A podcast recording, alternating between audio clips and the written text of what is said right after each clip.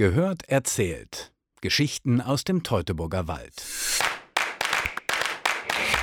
Es ist einer der großen unerfüllten Träume der Menschheit, Reisen in der Zeit. Hollywood hat unzählige Filme dazu gemacht, dabei haben wir im Teutoburger Wald das Problem schon lange gelöst. Einsteigen, im Navi Detmold krummes Haus eingeben, hinfahren und aussteigen und schon sind wir in der Vergangenheit. Denn hier befindet sich seit 1971 das LWL Freilichtmuseum Detmold. 120 historische Gebäude auf einer Fläche so groß wie 125 Fußballfelder. Das Westfalen der vergangenen 500 Jahre im Westentaschenformat, sagt Museumspädagogin Gefion Apel vom Landschaftsverband Westfalen-Lippe LWL. Nur das Einsammeln der Häuser, das ist nicht ganz einfach.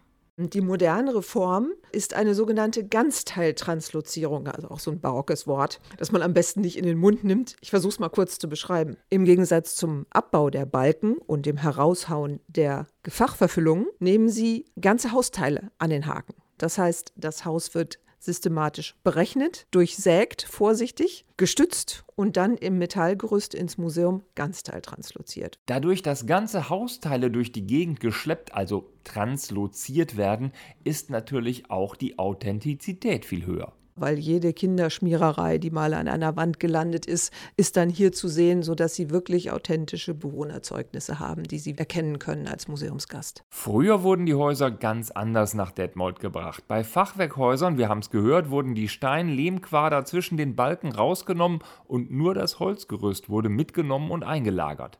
Da aber inzwischen 50er und 60er Jahre Bauten im Museum ihren Platz finden, kann diese Methode gar nicht mehr angewendet werden. Wir haben eine Tankstelle, die eine echte Herausforderung war, denn sie hat ein großes Betondach, wo also auch unsere Bauleute sehr gefordert waren, die Methode erstmal vernünftig zu durchrechnen, wie man das trennt, hier wieder errichtet und stabilisiert. Also insofern ist das wirklich die Umsetzung unseres Ziels. Wir versuchen ja lebenslanges Lernen für alle zu vermitteln und diesen Fall hatten wir dann bei uns selbst in gleicher Form. Mit den Häusern und Werkstätten und Ladeneinrichtungen und Kneipen vergangener Zeit zieht aber auch das Wissen um, wie früher in Westfalen gelebt und geliebt und gearbeitet wurde.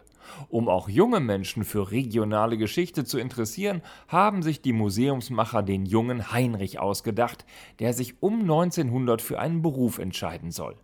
Damit lässt sich prima das Wissen über die Berufsausbildung zu Beginn des 20. Jahrhunderts vermitteln, zum Beispiel über die Bäcker. Wenn wir an den Bäcker denken, ist es so, dass es einen richtigen Boom gibt um diese Zeit. Im Kaiserreich war es so, dass die Nachfrage nach Backwaren rasant anstieg. Das Geld war da, sodass sich diverse Gewerbebetriebe auch niederlassen konnten als Bäcker. In den Jahrzehnten davor war es eher so, dass es eine Lohnbäckerei gab. Die Wirte haben die Hausfrauen der Umgebung in ihren Backöfen backen lassen. Das heißt, es war alles so eine etwas unklare Lage. Aber im Beginn des 20. Jahrhunderts war es schon so, dass sich die Bäcker ein Profil gaben.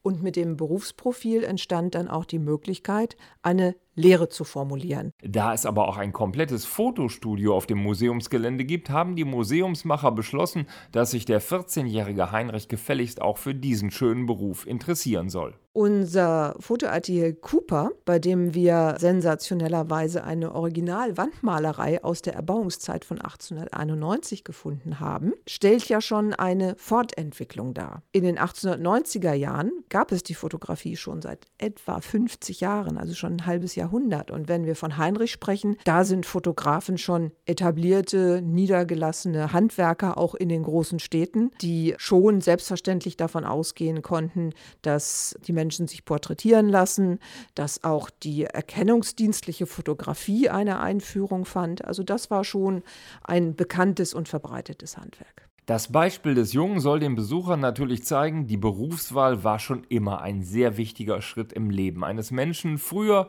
genauso wie heute. So werden Verständnisbrücken gebaut, sagt Gefion Apel. Im Rahmen der Berufswahl stehen natürlich viele Punkte an, viele Fragen an. Was motiviert mich zu dem Beruf? Was erwarte ich eigentlich von meinem Arbeitsleben? Bin ich zu alt oder zu jung für irgendwas? Möchte ich Geld verdienen? Möchte ich kein Geld verdienen? Und das sind natürlich Fragen, die diesen jungen Heinrich damals umgetrieben haben und die die jungen Leute heute natürlich genauso umtreiben, wenn sie vor der Wahl stehen, sich für einen bestimmten Beruf zu entscheiden. Über 200.000 Besucher kommen jedes Jahr in das LWL Freilichtmuseum und lassen das Westfalen im Westentaschenformat auf sich wirken. Und oft sind es die sinnlichen Eindrücke, die am längsten wirken. Viele, viele Menschen sind eigentlich sehr zufrieden damit, sich zu entschleunigen also eine kleine Zeitreise zu machen, die über die optischen Eindrücke, über die museale Präsentation eine Reise erlaubt, die über die Anschauung kommt. Schon allein, wenn Sie am Schweinegehege vorbeikommen und mal sowohl sehen, wie diese Schweine den Erdboden aufgewühlt haben, wie es nach Schweinemist riecht, nach der aufgefühlten Erde riecht im Frühjahr. Also das ist was, das vergessen Sie nicht so schnell. Wer hat schon eine Zeitmaschine vor der Haustür? Klar, wir hier im Teutoburger Wald.